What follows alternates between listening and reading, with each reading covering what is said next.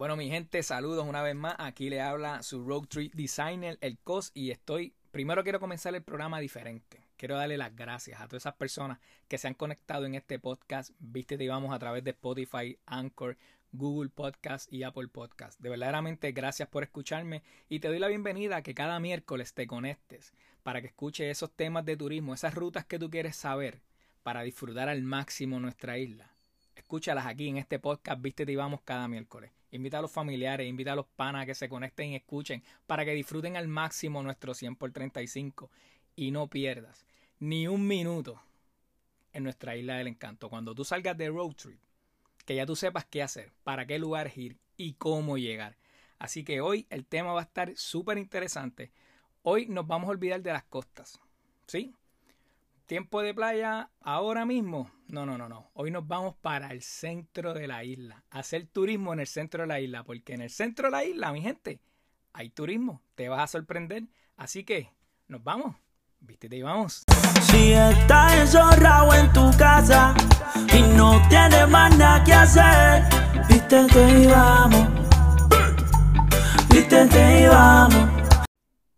Bueno, mi gente, ya tienes, ya tienes lista la libreta para hacer los apuntes. Ya tienes el bolígrafo en mano o el lápiz y vamos, estamos ready. Estamos ready, nos fuimos.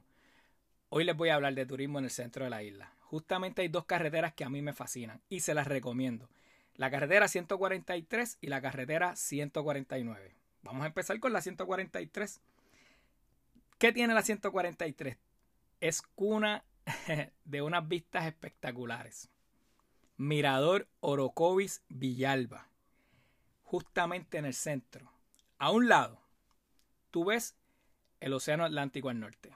Tú ves esa costa del norte que, que, te invita a bajar y darte un chapuzón, pero cuando tú miras hacia el sur, tú ves lo majestuoso, lo hermoso de la costa sur. Tú ves Caja de Muertos, tú ves el mar Caribe, tú ves la costa sur de Puerto Rico, que te entra como que como un calorcito, aunque en el centro de la isla hace un fresquito bueno, pero te entra como que como ese calor del mar Caribe que te dice, vente, vente para acá.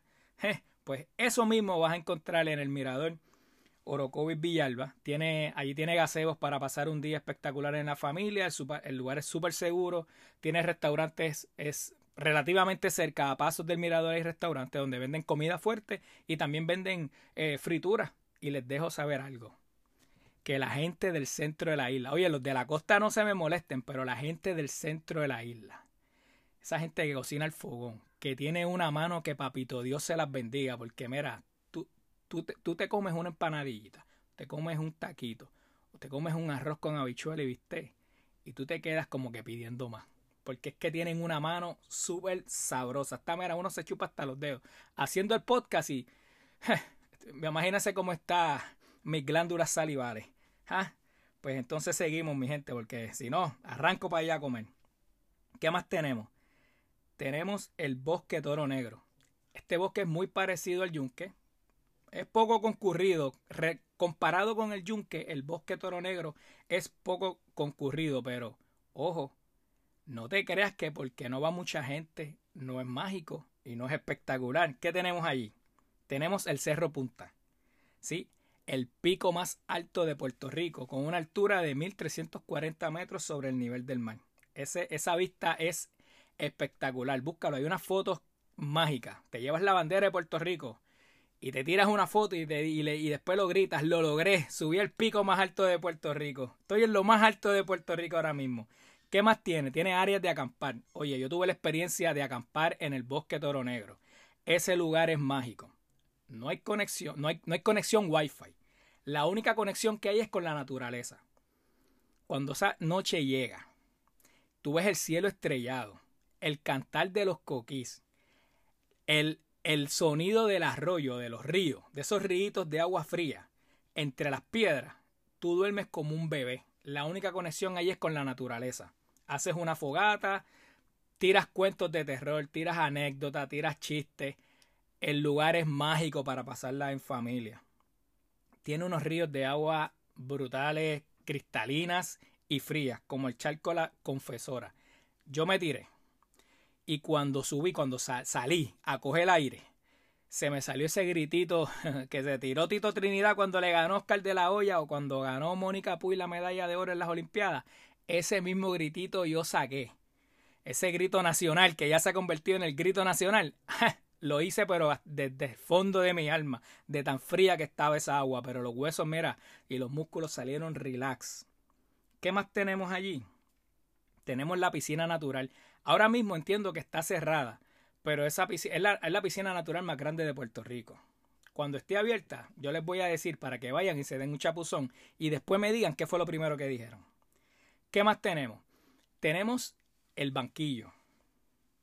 Ese queda en la carretera 143 entre los pueblos de Jayuya y Ponce, en el mismo litoral. El sitio es mágico. Tú te sientas allí y hay un silencio brutal. Y la vista que tienes de frente, mirando hacia la costa azul, las montañas.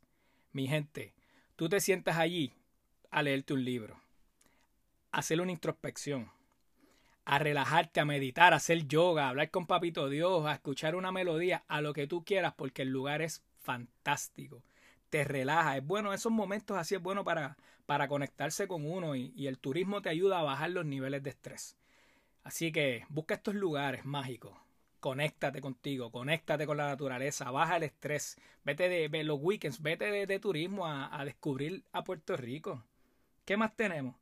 Tenemos historia, sí, en el centro de la isla también tenemos historia, tenemos el Cerro Maravilla, donde en una parte de Puerto Rico, ¿verdad? En una época, mejor dicho, de Puerto Rico, ocurrieron unos, unos sucesos que es bueno también educarse en la historia y, y, aprender y por qué pasaron y, y, cuáles fueron las consecuencias de. Ahí está el Cerro Maravilla, ahí tienen una foto de unas personas que, que lamentablemente fallecieron, las ves allí, conoces de historia y nadie te cuenta. Fuiste al Cerro Maravilla para comer hay un lugar que a mí me fascina. Perdonen la pauta, pero lo tengo que decir. Las cabañas de Doña Juana. Queden una curvita. Es al fogón. Venden, venden unas, un, venden un pollo asado. Venden un arroz con gandules. Venden tostones. Venden alcapurria. ¿ah? Venden unas costillas como dijo ahorita, esa gente, mira, la gente del centro de la isla me tiene a mí enamorado en la cocina. Es que es, es que la, la, pasión con que hacen la comida y ese toquecito a leña te, te, hace seguir comiendo y come y come. Y al lado tienes el café de Doña Juana que después de esas alteras, de esas alteras que uno no puede ni, ni con su vida, como buen puertorriqueño, tomarte un café allí. Mientras estás en la maquita, lees un libro, juegas juegos, tienes juegos de, juegos de mesa allí para que los nenes jueguen. Tú tomándote ese café relax tranquilo en el centro de la isla, eso no tiene precio. Eso no tiene precio. Cerca de allí está la carretera 149. ¿Y dónde nos lleva esa carretera? Esa carretera nos lleva a Jayuya. Tiene, a mí me encanta, otro charco que a mí me fascina. El charco de Doña Juana. Ese salto es espectacular. Tú te puedes tirar fotos. Mucha gente va ahí solamente a tirarse fotos. Hay algunos más valientes que nos hemos zumbado. Sí, nos hemos zumbado ese charco. Y el agua mega fría, súper relajante. ¿Qué más tenemos que hacer allí? Podemos hacer, podemos visitar Hacienda Café Tres Picachos, que se ha vuelto un icono ahora en las redes sociales. Tienen un puente decorado, decorado con flores, tiene la bandera de Puerto Rico. Mucha gente vaya a tirarse fotos en ese puente, que en Jayuya también queda. ¿Qué puedes hacer allí? Mira, puedes comer. Y si no te da tiempo a comer, te tiras la que, que, que, la comida es de otro nivel. Puedes allí tomarte la foto en el, en el puente y seguimos, seguimos de turismo no te da tiempo a comer allí, pues ¿para dónde vamos? A mí hay un lugar, si hay un río de los más que me gusta de Puerto Rico, es el charco de la piedra escrita. Porque es que tiene historia, puedes comer y te puedes zambuir, ¿sí? así como lo escuchaste. ¿Qué podemos hacer allí? Ese, ese charco de la piedra escrita tiene un tablado que te lleva a una piedra gigante, donde tienes jeroglíficos. Tú puedes apreciar los jeroglíficos hechos por los indígenas y, y vivir y transportarte a ese tiempo. Te puedes zumbar de la piedra al charco.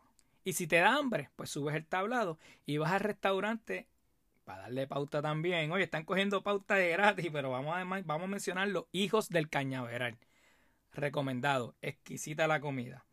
También tenemos historia en esa carretera. Tenemos el, el SEMI, cerca el SEMI, museo que tiene esculturas de los taínos, tiene jeroglíficos, tiene mucha historia y así aportas a la economía de la zona. También está el Museo Casa Canales, eh, Casa Canales, que es en, en honor a, uno de los fundadores de Jayuya para allá para el 1883, de Rosario Canal.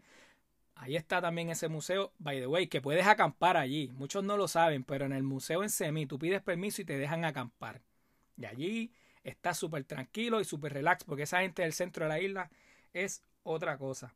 Mi gente, Puerto Rico es una maravilla y tenemos que aceptarlo, tenemos que, sentirnos orgullosos que cada rincón de Puerto Rico es mágico desde la costa hasta el centro. Y el centro tiene lugares mágicos como los que, los que le mencioné. Así que este weekend, si te, si te quieres olvidar del salitre, si te quieres olvidar de las playas y darte un gustito para ti, a probar esa comida ahí de, de fogón y darte unos paseitos para conectarte contigo, yo te invito al centro de la isla, no te vas a arrepentir. Una vez más, gracias por haber escuchado este episodio, este tercer episodio del podcast Vístete y Vamos. Recuerda que me pueden seguir en las redes sociales, en Facebook, en Instagram y en el canal de YouTube como Coqui100 por 35. Le doy las gracias por haberme escuchado. Comparte, dale play, vuelve y escúchalo, busca la libreta, anota, invita a la familia, ponlo a tu volumen, que este podcast llegó para quedarse aquí hablando de turismo. Así que, mi gente, nos fuimos. Hasta el próximo miércoles. Vístete y vamos. Coco quise por 35. No te quedes solo ahí, ahí. En tu casa ahí, sin hacer nada.